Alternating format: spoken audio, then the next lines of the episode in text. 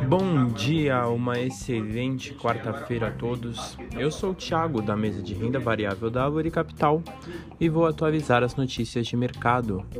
No mercado internacional, fechamento de ontem, o S&P 500 teve alta de 0,30%, o DXY subiu 0,13% e os Treasuries com vencimento para dois anos tiveram alta de 0,20%.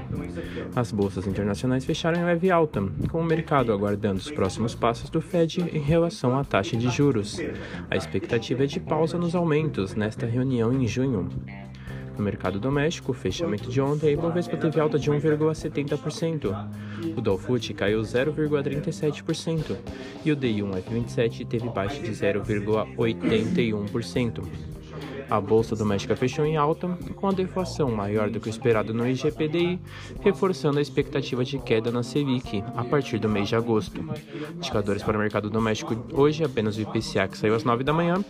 No radar doméstico manter atenção com a tramitação do arcabouço fiscal no Senado, com a reforma tributária que entrou em pauta no Congresso e com os números do IPCA. Essas foram as notícias de hoje. Desejo a todos ótimos negócios.